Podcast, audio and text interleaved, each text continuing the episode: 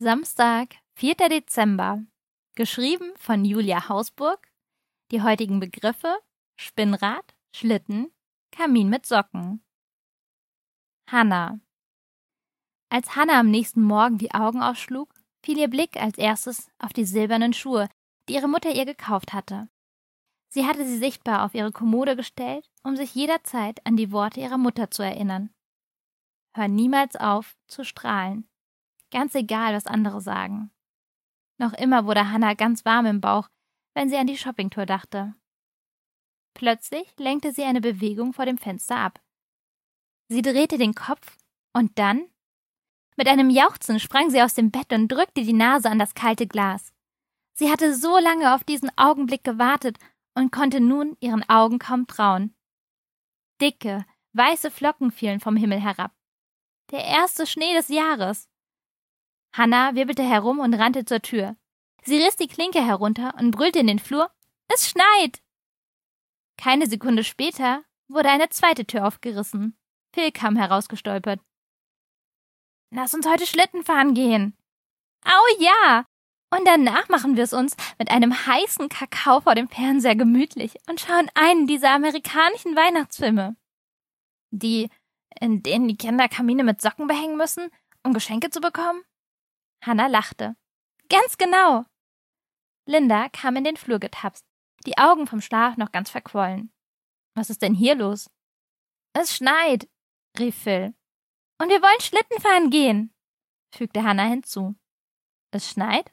Ihre Mutter drehte sich zum Fenster um und blickte hinaus. Auf ihren Lippen bildete sich ein Lächeln. Eines, das Hannah in den letzten Tagen immer öfter gesehen hatte. Es würde die Weihnachtszeit und alles, was damit zu tun hat, ihre Mutter aufleuchten lassen.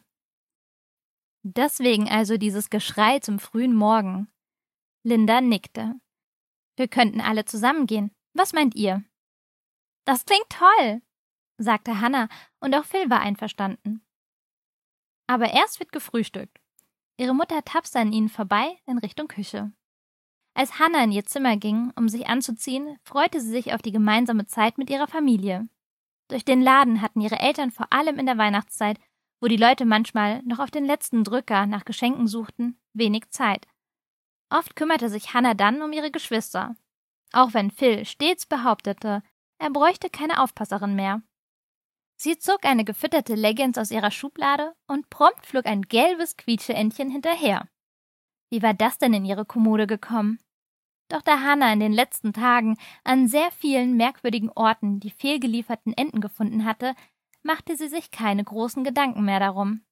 Sicher war es Elena gewesen, welche die Enten im ganzen Haus verteilt hatte. Hannah nahm die Ente mit, als sie zum Frühstück nach unten ging, und drückte sie ihrer kleinen Schwester in die Hand, die bereits in ihrem Hochstuhl am Küchentisch hockte. Wo kommt die denn her? fragte ihre Mutter. Sie stand am Herd und briet Eier in einer Pfanne.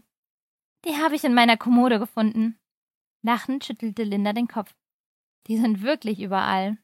Nach dem Frühstück zogen sie ihre Wintersachen an und holten die Schlitten aus der Gartenlaube. Gemeinsam zogen sie los und stapften durch den Schnee, bis sie ein Stück außerhalb des Dorfes einen kleinen Hügel erreichten. Dort jagten sie mit den Schlitten hinunter, bis sie nass und durchgefroren waren. Zu Hause gab es dann endlich die heiße Schokolade, die Hannah sich ersehnt hatte. Gemeinsam setzten sie sich auf das Sofa, die steif gefrorenen Hände um die dampfende Tasse gelegt. Ihre Mutter schaltete den Fernseher ein. Also, was wollen wir uns ansehen?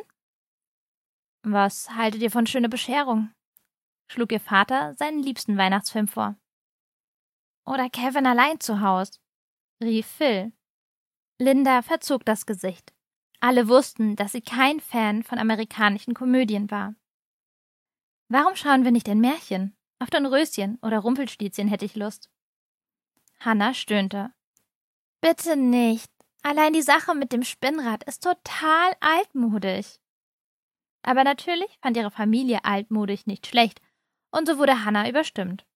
Ihre Mutter legte die DVD zu Dornröschen ein, und Hanna schlug immerhin noch das Versprechen heraus, dass sie beim nächsten Mal den Film aussuchen dürfte. Damit gab sie sich zufrieden.